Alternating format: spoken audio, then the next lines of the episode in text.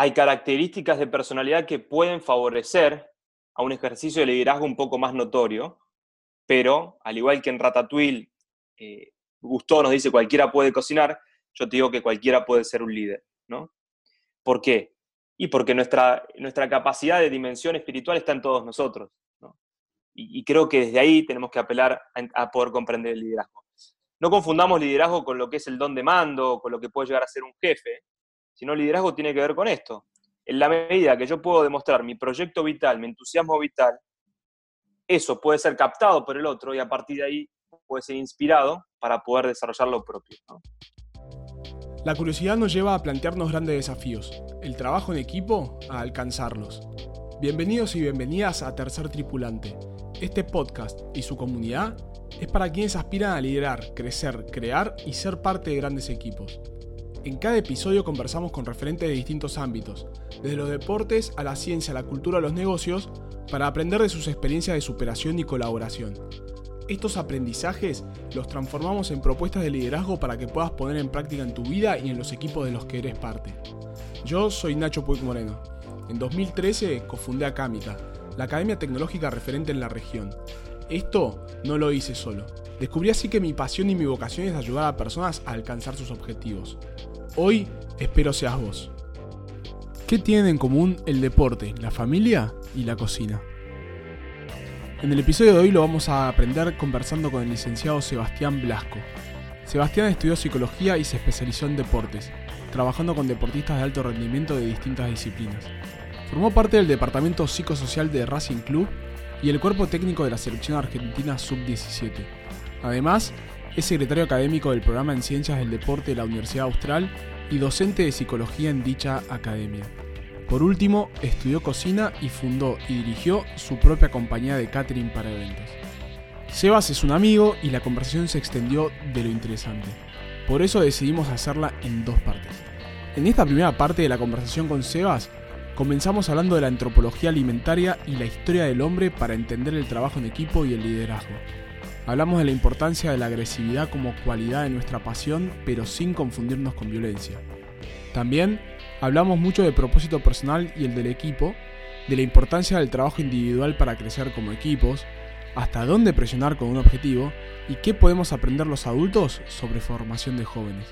Pero dejo de hablar y mejor que nos lo cuente él. Me gusta que esto lo tomé de vos y se lo hice a Mechi, eh, de hacer una diferenciación de que puedas contar eh, ¿qué, haces o qué hiciste, ¿no? O sea, ¿qué hace o qué hizo Sebas Blasco y quién es Sebas Blasco? Buena pregunta. ¿Qué hice y qué soy? Bueno, creo, por lo menos en este momento estoy siendo, porque nos vamos actualizando permanentemente, ¿no? Estoy siendo una persona que está tomando conciencia de, de sus propias limitaciones Creo que estoy en un momento en el cual estoy integrándome mucho, integrando mis aspectos más escindidos y, eso está bueno, me, exige un gran aprendizaje, que viene acompañado muchas veces de, angustia, pero que en última instancia me ayuda a integrarme más y crecer como persona. Y lo que más intento valer en mi vida tiene que ver con mi, con mi familia, ¿no? O sea, con, con, mi mujer, con mis dos hijos y, y muchas veces eh, me intento correr de ese quehacer o de ese arquetipo del héroe que seguramente estaremos desarrollando un poquitito más adelante porque está muy ligado a lo que es el liderazgo, ese arquetipo que muchas veces nos demanda hacia afuera para un hacer constante y, caemos en la identidad exclusiva de definirnos por aquello que somos y creo que eso es una trampa. Entonces, no quisiera caer en la trampa de decirte que, que soy aquello que hago. Pero bueno, respondiendo a tu pregunta de qué hago, soy psicólogo. Dentro de la psicología me especializo en todo lo que es eh, deporte, por, una cuestión de, pasión, de gusto, de, interés personal, también como una forma de revalidar una frustración de no haber podido ser deportista de alto rendimiento como hubiese querido. No, tenía las condiciones ni las capacidades para hacerlo. Y bueno, me acerqué al mundo de, las emociones, de los pensamientos que están ligados al deporte. Así que eso hago y también tengo otra gran pasión ahí que, la ejecuto y, que también está más vinculada a mi ser, que es la cocina, que también seguramente hablemos un poco porque creo que para hablar de equipos tenemos que remontarnos a cuestiones antropológicas que están ligadas también al acto de comer. Así que bueno, por ahí respondiendo a tu pregunta, te podría decir eso hoy, en este instante. ¿En qué tipos de equipos, eh, o sea, de, qué tipo de equipos formaste parte eh, hmm. en, tu vida y, qué distintos roles asumiste en, esos equipos? Bien, en los términos laborales, estrictamente hablando, formé parte de, de equipo, de, como cuerpo técnico de la selección juvenil argentina sub-17 una experiencia en la cual aprendí muchísimo porque estuvo muy ligada también a fracasos deportivos, pero no de otra índole. Después, si querés, lo, ampliamos el tema. Después también estuve en Racing, trabajando en, juveniles, en reserva, o sea, con, una experiencia más con, chicos jóvenes. Y después tuve la experiencia de trabajar en, en equipos de hockey femenino. Así que también otra área diferente, otro género diferente y con sus particularidades cada uno de estos grupos que trabajé.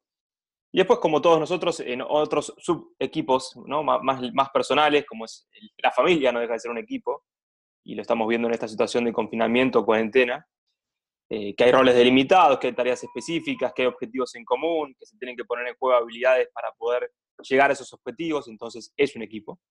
Y después en equipos de trabajo, por ejemplo, en la Universidad Austral, donde tengo algún cargo de gestión que también tenemos que trabajar en equipo. Así que esas son mis experiencias eh, que, he tenido, en las cuales he aprendido, me he equivocado mucho. ¿no? Si hoy miro para atrás, veo que me equivoqué, pero en ese momento hice lo que creía conveniente. Entonces, creo que esto es un aprendizaje constante. Total, creo que no mencionaste tu, tu, equipo vinculado a la cocina y a tu compañía. Es verdad.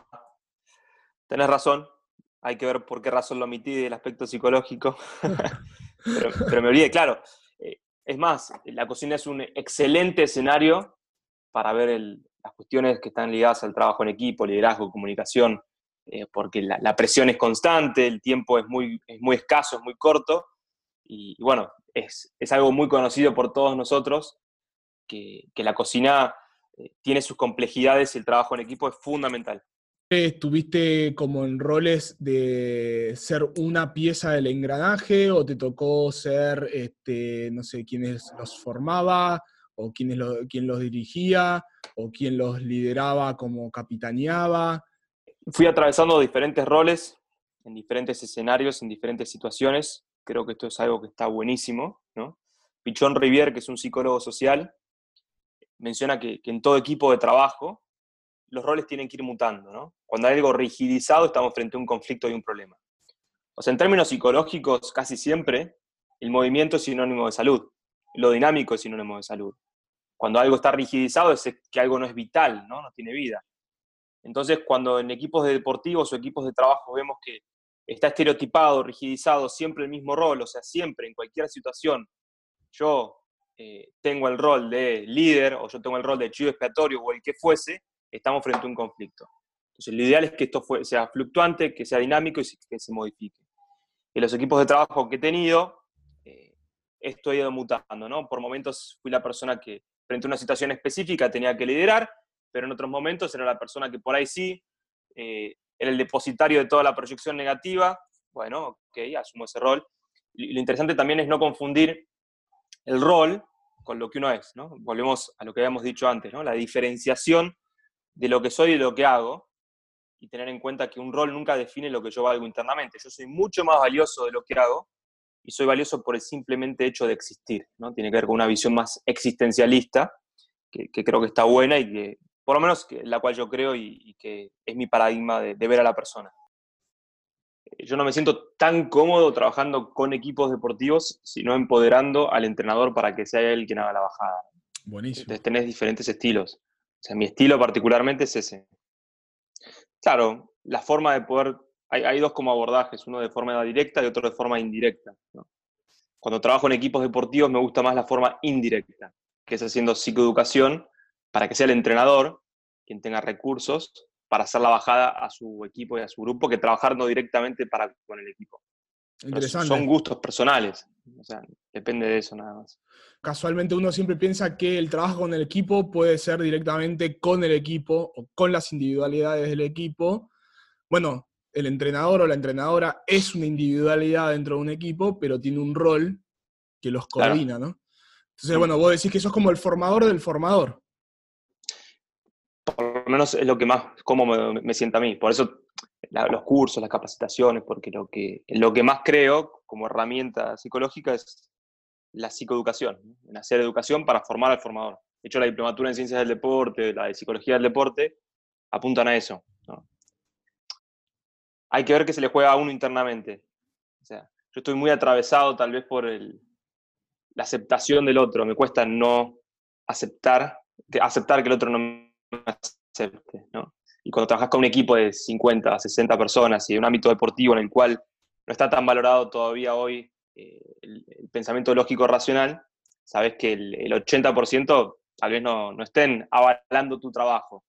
Y me cuesta lidiar con eso, porque vengo del mundo académico en el cual me pasa exactamente lo contrario.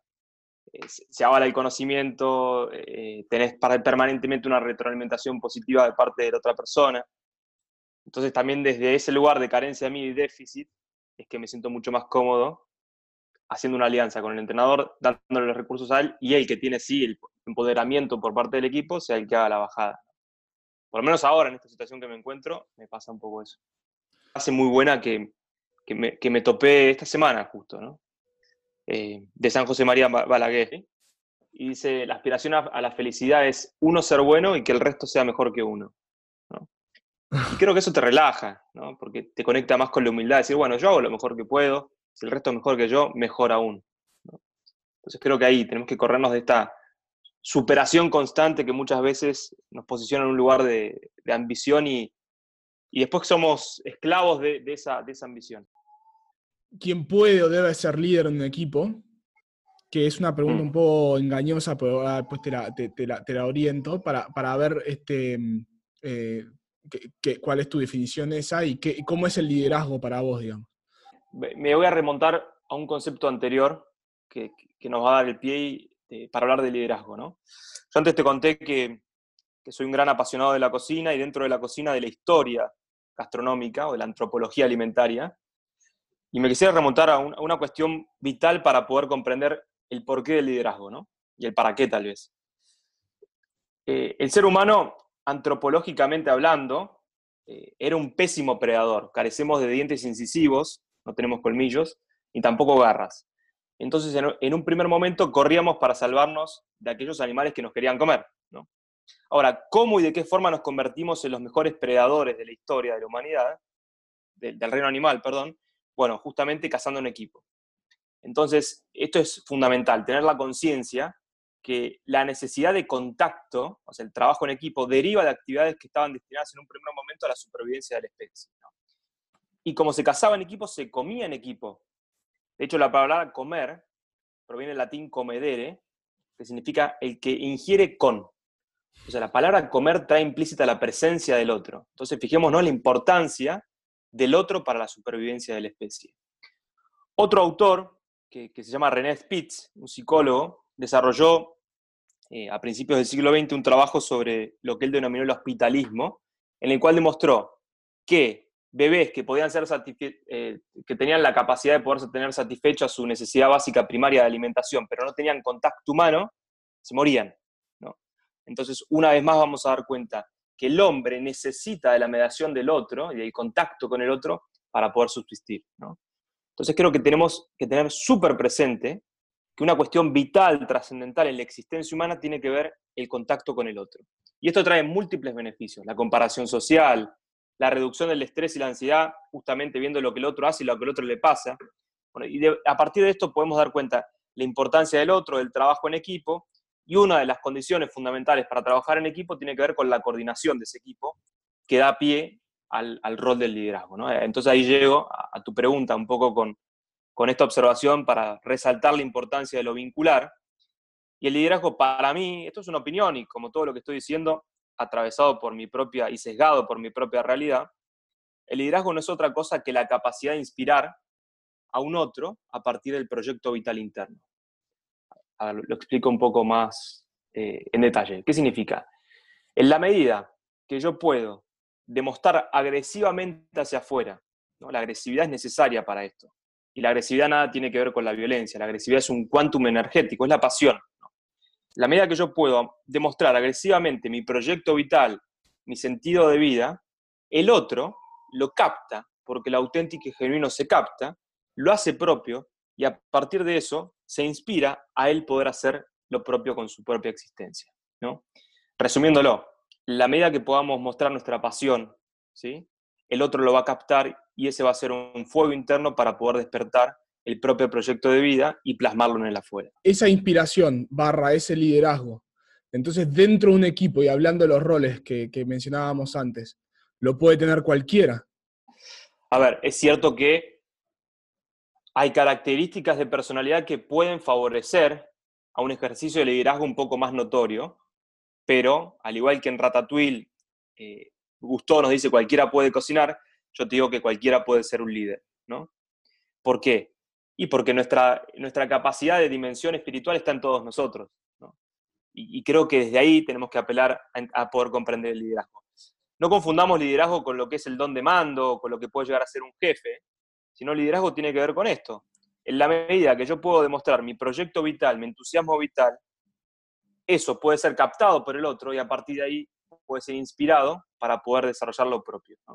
Ahora es cierto que después se puede optimizar con algunos, algunas capacidades que se pueden adquirir en el entorno, que se pueden aprender, pero, pero, es muy claro ver, y nos pasa mucho en el escenario político, cómo muchos aparentes líderes eh, están totalmente atravesados por eh, cursos de coaching, oratoria, y se ve, y, y vos no captás la autenticidad, captás la inautenticidad. Y eso no te inspira, al contrario, muchas veces te genera rechazo, salvo que se dé un proceso de alienación. Entonces yo acá tengo una concepción bastante particular, insisto, que no es tal vez ni la única, ni pretendo que sea verdadera, es, una opinión. Para mí el liderazgo negativo no existe. ¿no? Porque si yo entiendo que el liderazgo es la capacidad de inspirar a que el otro pueda dar lo mejor de sí, en esa óptica, en esa definición, no entra una concepción negativa del liderazgo, sino que cuando vemos aparentes líderes que, están atravesados no por una cuestión inspiracional, sino de poder, lo denomino alienación. ¿Qué es el proceso alienatorio? Alien significa otro. ¿no? Muchas veces, y desde aquí podrías explicar muchos eh, movimientos eh, nacionalsocialistas como el nazismo o populistas o lo que fuese, o inclusive el fanatismo dentro del fútbol, lo podrías entender desde esta óptica, muchas veces frente a la falta de un sentido real interno, propio, genuino, auténtico, ¿qué hago? Tomo prestado el sentido del otro, lo tomo y me guío a partir del sentido de otra persona que no es real para mí, sino que es aparente. Y me alieno en eso. Ahora, eso es un problema, porque no estamos viendo auténticamente ni como protagonistas de nuestra existencia, sino que estamos fagocitados a un otro. Y desde ese otro, lo que le da un sentido a su existencia no es real tampoco, sino es el poder que la masa le da. Entonces, después podemos presentar algún esbozo de respuesta de cómo rompemos esa alienación. Pero para mí el liderazgo negativo no es otra cosa que un movimiento muchas veces alienatorio. ¿Cómo se trabaja el propósito de un equipo? Eh, hmm. y, el de sus miembros, ¿no? O sea, que haya una confluencia entre esas cosas. Eso es un poco difícil, ¿no? Eh, basados en, lo que es el efecto Ringelmann. Eh, Ringelmann fue un estudioso que a través de las hinchadas, las hinchadas de tirar de, las sogas, ¿no? Descubrió lo siguiente. Vio que cuando era uno versus uno, cada uno hacía el 100% de esfuerzo individual, ¿no? Cuando eran dos versus dos, disminuía a un porcentaje menor. Tres versus tres, disminuía el esfuerzo individual a medida que más integrantes tenía cada equipo, menor esfuerzo individual realizaba cada uno. Ese es el efecto Ringman. Que desde ahí se entiende que en el colegio nos decían, bueno, no más de cinco integrantes por equipo, porque sabían que si había más de cinco, uno no hacía nada por lo menos, ¿no? Bueno, entonces el desafío es cómo hacemos para no perder el sentido de atribución interno en mi acción, independientemente del objetivo grupal. Entonces es un desafío muy grande y a medida que tenemos más integrantes, más difícil es. Ahora, y acá tengo una visión tal vez un tanto particular, que es, me siento mucho más cómodo y creo que es mucho más efectivo y eficiente desde mi visión particular trabajar en la individualidad para en un segundo momento poder trabajar a nivel grupal y de equipo. Eh, pongamos un ejemplo. Por ejemplo, el rugby. El rugby es un deporte en el cual el trabajo en equipo aparentemente está recontra bien trabajado y sí, es verdad tienen como una identidad muy grande, un, sentido de pertenencia muy grande. Pero yo soy un tanto crítico Y muchas veces, por tener un sentido de pertenencia tan elevado, se pierde el sentido de la propia individualidad. Entraríamos como en una masificación. Con todo lo que hemos atravesado recientemente, la problemática del rugby, con, este caso puntual de Villa Gesell, etc., se ha hablado un poco de esto, ¿no? de la masificación y la pérdida de la individualidad. Entonces, lo que podría rescatarnos muchas veces de ahí es ver al otro en tanto otro y rescatar su dimensión individual. ¿no? Entonces, para mí, trabajando en la individualidad, en el sentido propio interno de cada persona, después en un segundo momento puedo trabajar en un sentido, en un propósito conjunto, global, liderado, coordinado por un líder formal que tiene que ser el entrenador.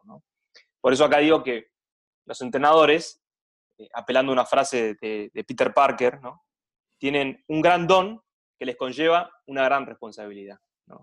Lo que decimos, lo que no decimos, lo que hacemos y lo que dejamos de hacer tiene un impacto trascendental en el otro y tenemos que mostrarnos como agentes de cambio positivo y en la medida que yo pueda gestar y plantear eh, horizontes de expectativa, a mí no me gusta hablar de metas, las metas son como muy cuantificables, ayudan mucho muchas veces, pero me gusta hablar más de horizontes de expectativas que me apelen a salir de mí mismo para poder conseguirlas y en esa consecución poner en juego mi, vitalidad, mi, mi sana atención y de esa forma me trasciendo. Y ahora sí voy a Víctor Frankl. Víctor Frankl dice que solamente me realizo internamente, solamente tengo felicidad interna, realización personal, como consecuencia directa de la trascendencia. O sea, en la medida que yo me trascienda, salga de mí mismo al encuentro de un otro, puedo realizarme internamente, solo como consecuencia. Y creo que esto es una novedad muy interesante, es decir, que el, sentido lo descubro adentro mío, pero si me quedo ahí en esa etapa, bueno, está trunco eso, sino que necesito un segundo movimiento que es ponerlo afuera. Queriendo una persona, amando, haciendo una tarea, ¿no? algo en el afuera. Ahí me puedo trascender. ¿Y cómo vienes hasta aquí? Hagamos un pequeño intervalo para poder digerir todo este aprendizaje. Mientras, quería recordarte que Tercer Tripulante es tu plataforma para triunfar como equipo. Sumándote a la comunidad podrás no solo estar al tanto de nuevos lanzamientos y propuestas, sino que conectarás y aprenderás con otras personas de todo el mundo. Ingresa en tercertripulante.com y suscríbete con tu email. Además, no dejes de seguirnos en Twitter en arroba ttripulante, en Instagram o YouTube como arroba tercertripulante o en tu plataforma de podcast favorita. Ahora sí, continuamos con el episodio. Siempre cuando estás trabajando en equipo, sea un equipo de una empresa, en el Estado o en el deporte, o sea, tenés que ir trabajando esta individualidad mientras también vas trabajando el equipo y porque tenés que ir dando resultados, digamos, ¿no? Eh, ahora, la pregunta es, ¿es posible que un equipo crezca si, sus, eh, sus individualidades no se trabajan a sí mismas? No sé si hay una respuesta única. Te voy a contestar una vez más desde, mi visión particular, te diría que no. Por ahí puede crecer en lo aparente, ¿no? Y, tenemos casos de, equipos deportivos en los cuales, sin un sentido tal vez que esté tan ligado al, desarrollo personal, han cosechado resultados, pero ahí es cuando me corro del, paradigma existista y te digo, no siempre eh, un equipo, por más que esté trabajando de forma auténtica, acorde, integral, va a tener rendimientos, porque no todo depende de lo que nosotros hagamos. A nosotros nos pasó con, la selección juvenil. Yo tuve la suerte de ser convocado por un formador eh, del mundo del deporte, como Miguel Ángel Micó, que tiene más de 40 años de experiencia trabajando con juveniles, y una persona que posiciona a la persona antes que al deportista, y eso no es tan frecuente en el mundo del deporte. ¿no? Tuve esa suerte. y realmente nos tocó un proceso muy complejo en el sudamericano, en el cual eh, no clasificamos al Mundial, que era el, objetivo, el propósito principal. Sin embargo, teníamos otro objetivo, eh, tal vez más invisible para el contexto y para los medios, que era de alguna forma poder eh, cambiar la imagen negativa que tenía la selección argentina en sus últimas ediciones sudamericanas en torno al comportamiento. veníamos de unos, sin dar nombres propios, veníamos de algunos procesos en los cuales Argentina había tenido disturbios con sus juveniles, expulsiones, disturbios en los hoteles. Esto fue mediático. Y nuestro objetivo fue otro, fue, bueno, vamos a cambiar la imagen, vamos a cambiar la cara, vamos a trabajar sobre lo que es justamente cuestiones que estaban ligadas a la formación integral de la persona. El rendimiento deportivo no fue el esperado, quedamos afuera, pero sin embargo, eh, creo que pudimos eh, crecer como equipo, trabajando en la individualidad y también eso después se vio plasmado en, tuvimos fair play, no tuvimos ni siquiera creo que una sola amarilla en todo el torneo, no tuvimos ni una sanción ni una falta de conducta en ningún partido ni fuera de esos partidos. Y eso, por más que no sea algo que después tiene eh, difusión mediática, para nosotros fue lo más importante. Entonces te diría que para mí es inviable que los equipos puedan crecer si no se trabaja el desarrollo personal auténtico de cada persona. ¿no? Tal vez crezcan en forma expansiva, pero es un globo que en algún momento se va a pinchar. No, no tiene la solidez ni el sostén necesario para poder afirmarse. Eh, yo lo veo siempre desde la óptica del, trabajo de una empresa, sí, vos que, o sea, la compañía tiene que generar más ingresos que egresos. Eh, o sea, mientras cumplas eso mínimo, digamos, después si haces 500% más o 10% más, ahí está luego, bueno, eh, ¿qué, preferís? ¿Un, gente feliz o, gente que te rinda 500% pero que esté quemada, ¿viste? Eh, ¿Sabes qué es lo interesante, Jonah, en esto? Primero, plantear tres modelos de ética, porque son cuestiones súper debatibles, ¿no? O sea, hay una ética centrada en los resultados, una ética centrada en las normas y una ética centrada en la persona. Eh, muchas veces eh, elegimos posicionarnos, digo elegimos porque incluyo también, pensando en, muchas personas que han trabajado conmigo en el mundo del deporte, en una ética centrada en la persona. Y como bien dice Mechi, se lo he escuchado decir muchas veces, eh, nunca el, fin justifica los medios. ¿no? Yo creo que, eh, como, bien dice ella, somos en la vida como en la cancha, somos en la cancha como en la vida, tendríamos que pregonar por esta integración de la persona. Pero lo novedoso está acá, que se puede podemos asentarnos en un paradigma diferente y también obtener los mismos resultados. No es que es una cosa u otra. Eh, porque si no, el discurso eh, muchas veces me ha pasado que me han tildado de naif, ingenuo, idealista. Y hace poquito me topé con el caso Noruega, que, me dio pie para decir, bueno, pará, no, no es tan naif, no es tan idealista, no es tan ingenuo, sino que tenemos un país que es uno de los más exitosos a, a nivel mundial en el deporte, que se basa en un paradigma de integración y, y es bastante lógico. Eh, ¿Por qué tendríamos que pasarnos en un paradigma eh, de presión resultadista para poder tener resultados? ¿Por qué no se puede disfrutar y render bien? Se puede, y esa es la novedad. Se puede disfrutar y rendir bien, y creo que tiene hasta más lógica si te lo pones a pensar.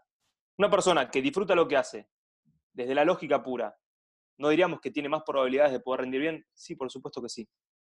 Ahora, nos han hecho creer muchas veces en el mundo del deporte que eso es inviable, y bueno, por suerte salió el caso de Noruega, que nos viene a demostrar que, sí se puede, ¿no? ¿Cómo se hace para en, jóvenes, en niños, niñas y jóvenes, este, transmitir esa importancia ¿no? de lo que es el trabajo en equipo eh, y su significado y en ir midiendo esto entre colaboración y competencia, ¿no? Porque, bueno, sobre todo en, en el deporte vos competís. Competencia viene el latín competere, que, significa poner horizontes de expectativa, justamente eso que veníamos hablando. O sea que la competencia no es otra cosa que el posicionamiento de horizontes para poder desarrollar mi potencialidad. Yo siempre digo que el ganar no tiene que ver con una meta, sino con una consecuencia, o tendría que ser visto de esta forma, ¿no? Porque el ganar no depende de mí. Eh, como la felicidad no es algo que dependa de vos, sino que debe ser una consecuencia de que de lo que depende de vos. ¿Y qué es lo que depende de vos? El desarrollo del bien ser. Para poder tener bienestar, tengo que desarrollar el bien ser. ¿no? Y el bien ser, ¿qué es? El desarrollo de mi potencialidad. La medida que yo pueda desarrollar mi potencialidad, tomando en cuenta mis limitaciones y mi vulnerabilidad, palabra clave, solamente como consecuencia muchas veces voy a obtener el éxito o la felicidad a veces, de vez en cuando, ¿no? Entonces creo que eh, es interesante que, que, este modelo de Noruega nos habla un poco de esto y, se corre de ese otro modelo en la cual hay una búsqueda desenfrenada por obtener resultados que nos lleva a una voluntad de poder. Y Víctor Frankl acá dice, bueno, muchas veces el hombre se guía por el poder, pero tantas otras veces nos podemos guiar motivados por la búsqueda de sentido. Y creo que los costos a nivel personal son menores y los resultados pueden ser de, igual forma. Mientras menos podamos interrumpir el proceso auténtico del niño, mejor creo que el niño genuinamente ya tiene su espíritu lúdico, su espíritu de trabajar en equipo y sociabilizar. Eh, entonces, mientras menos intervención del mundo adulto con sus exigencias y presiones gestemos, eso se va a dar solo, ¿no? Prácticamente creo que tenemos que no estorbar, sería un poco, ¿no? Acompañar, por supuesto, no estorbando, sino permitiendo que se desarrolle ese proceso lúdico genuino, permitiendo la equivocación, esto es fundamental. Julio Velasco eh, lo dice muy claro, dice, eh, el error, la equivocación, tienen que formar parte de un proceso de aprendizaje, no son una demostración de incapacidad. Y estamos en un sistema educativo en el cual permanentemente condenamos el error. ¿no? Corrámonos de ahí, tenemos conciencia que gracias a la equivocación, gracias a la vulnerabilidad, y esto lo dice el gran Nano Kigel, ¿eh? un amigo en común, gracias al contacto con la vulnerabilidad tenemos un pensamiento creativo. Entonces creo que es fundamental que como formadores, adultos, responsables, como padres, podamos integrar el error en nuestra existencia. Si yo me quito la capa de superhéroe, muchas veces el otro puede tomar conciencia que es accesible. Mi, mi mamá, mi papá, mi maestro, mi entrenador se equivoca. Bueno, yo también me puedo equivocar y no pasa nada. Entonces, corrernos de ese modelo o de ese arquetipo del héroe que muchas veces se gestó, que tenemos que ser, eh, salir hacia afuera, comernos el mundo, devorarnos el mundo. Bueno, o fíjate la historia de los héroes, se fagocitan a sus hijos. Eso, eso, es increíble. Eh, los grandes líderes de la humanidad, agarrar que quieras, no sé, eh, Mandela, em, Freud, un gran pensador, em, Gandhi, se han fagocitado a sus hijos, en forma literal muchas veces. Entonces, en estas ansias de darme a la afuera, perdo el contacto con, lo más esencial, con lo más cercano que tengo.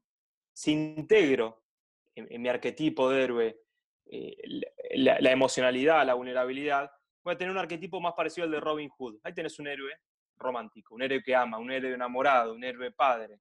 Se puede integrar entonces. ¿Y crees que, que esta metodología que aplicamos con los niños es, es, utilizable para jóvenes, digamos, como los que vos trabajaste ahí de las selecciones, o adultos, este, no sé, equipos con los que yo trabaje? Siempre y cuando eh, estés totalmente alineado con el entrenador, el cuerpo técnico, el presidente, etcétera, sí. Yo no soy, ahí sí, no soy tan ingenuo y te digo que el fútbol argentino eh, está lejísimo de poder eh, conseguir esto. O sea, vos tenés en la parte dirigencial, permanentemente contradicciones, una búsqueda desenfrenada por obtener poder, no hay proyectos, entonces es muy difícil cuando las cabezas no están alineadas. Ahora, eso no tiene que hacernos perder la esperanza de tomar conciencia de nuestro trabajo interno. Como siempre digo, si este podcast una persona, solamente una, le sirvió para algo, yo ya estoy realizado. Ya está. No pretendo mucho más que eso, ¿no? Entonces, en nuestro trabajo que hacemos, no podemos pretender que a todos les guste todo lo que hacemos y que todos estén de acuerdo, pero que el líder no tiene que pretender ser querido, sino ser respetado. Y muchas veces en nuestro rol de liderazgo buscamos el ser queridos y tenemos que tomar conciencia que es una mucha ambición y mucha omnipotencia de nuestra parte pretender ser los niños queridos permanentemente. Entonces, si a una persona le impacta lo que hacemos, ya está, nos tenemos que dar por hechos. Entonces, no tenemos que dejar de hacer lo que creemos y, por ahí los cambios van a ser despacito, de a poco. Pero al mismo tiempo, como te digo esto, te digo que muchas personas que conozco eh, coinciden con, con dignificar el deporte, con rescatar a la persona detrás del deportista. Entonces, de a poquito estamos yendo hacia otro paradigma diferente. Nos va a costar, pero tenemos que ir en pos de eso. ¿Cómo hicieron en este caso este equipo, em, que el objetivo era trabajar sobre las personas para que todo lo que tiene que ver con el fair play y, esos, esos eh, actitudes este, fuera de, la cancha, digamos, del partido, eh, se corrijan? Bueno, como se entrena la parte táctica, física, técnica, psicológica, también se entrena la dimensión espiritual de la persona. Entonces, eh, diferentes estrategias, desde talleres de valores, encuentros individuales, encuentros grupales, en los cuales hablábamos de esto y también es importante acá eh, saber que los límites que tienen tan mala prensa son el acto de amor más genuino que podemos dar, porque el límite contiene.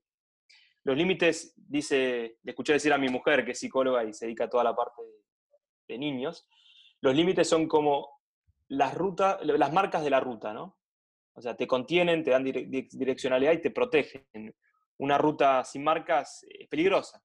Entonces, también limitamos bastante. Límites eh, puestos con afecto, pero límites al fin. No, no, no, perdamos de vista que también eran jóvenes que necesitaban muchas veces este, estos límites. Entonces, bueno, reglas, de, las reglas de oro del equipo, pautadas por el mismo equipo, bueno, una vez que termine el partido hacemos esto, no se puede hacer esto. Bueno, esas reglas ayudaron un montón a poder tener más disciplina. Entonces creo que también tenemos que tomar conciencia acá que los límites son necesarios para poder desarrollar libremente una conducta. Es al revés de lo que uno pensaría, ¿no? me encanta porque todo esto es 100% extrapolable a cualquier tipo de equipo, de organización, de lo que sea, este, porque en definitiva, yo soy de la, de la, creencia que mm, a mí no me gusta cuando hablamos de, los niños o de las niñas como, viste los chicos cuando hacen tal cosa, en vez de decir, viste cuando éramos chicos que hacíamos tal, tal cosa. Nos enajenamos, nos enajenamos como adultos de, ese, de esa persona, niño o niña, que éramos nosotros. Es como, desde el discurso. y somos eso, o sea, nosotros éramos esas personas. Eh, o sea, y está dentro. Eh, a mí me encanta todo el análisis del discurso de la persona y de las palabras que usamos porque para mí es, habla de cómo pensamos, ¿entendés? Totalmente. Tengo, un amigo, el, padre Eduardo Meana, eh, que alguna vez me dijo que las personas somos como, como árboles, ¿no? Y que tenemos las diferentes cortezas que vos vas viendo, las diferentes áreas y dimensiones del tronco cuando lo cortás. Dice, en una esfera está el niño, después está el, adolescente, después el adulto, pero, pero, en el tronco sigue estando la esfera del ser niño, no, es que la dejamos de lado, sigue estando dentro de nosotros. Entonces creo que también tenemos que, que integrar esos aspectos en nuestra persona. Mientras más integrados estemos, más auténticamente vamos a vivir, más alineados con nuestro proyecto de vida y vamos a tener, desde mi punto de vista, mayores posibilidades de poder desarrollar nuestra potencialidad y tener un estado, no sé si superlativo, pero un, buen rendimiento en lo que hagamos, sea lo que fuese. Se nota la pasión de Sebastián al hablar de su profesión. Inspira a querer aprender más. Y hay espacio para ello ya que contás con una segunda parte de este episodio. Sebas habló mucho de Víctor Frankl, que si no sabes quién fue, te recomiendo su libro El hombre en busca de sentido. Lo leí a mis 23 años y me ayudó mucho a embarcarme en mi propia búsqueda y no la del deber ser. Te propongo que para que puedas llevar a la acción lo aprendido hoy, analices el propósito del equipo del que sos parte y tu propósito, en ese orden. Tomate el tiempo de escribirlo en un pequeño párrafo. ¿Están alineados? Si es así, ¿cómo puedes potenciar esto para seguir creciendo? Y si no, ¿qué falta? Quizás descubrís que el lugar en el que estás hoy no es el correcto. Para analizarlo es importante también que consideres a qué modelo de ética suscribís y cuál tiene el equipo. Toma nota de esto también. Ojo, no son preguntas fáciles de responder ya que estamos en búsqueda continua. Como siempre, compartí tu reflexión en los distintos espacios de la comunidad de Tercer Tripulante. El trabajo en equipo se aprende haciendo y con una red que te dé soporte para ir mejorando día a día. Por último, no dejes de conectar con Sebas en LinkedIn y si tenés algún comentario o pregunta relacionado a este episodio, por allí se la podés hacer. Llegamos al final de la primera parte de este episodio. Muchas gracias por escuchar.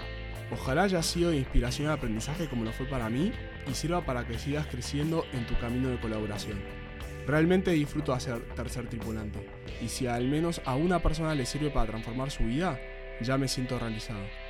Por eso, ayúdame en esta misión comentando el episodio del podcast en tu plataforma favorita, recomendando tercer tripulante o sumándote a la comunidad. Y si tenés preguntas, propuestas o comentarios, por favor escribime a nacho.tercertripulante.com. Nos escuchamos en el próximo episodio.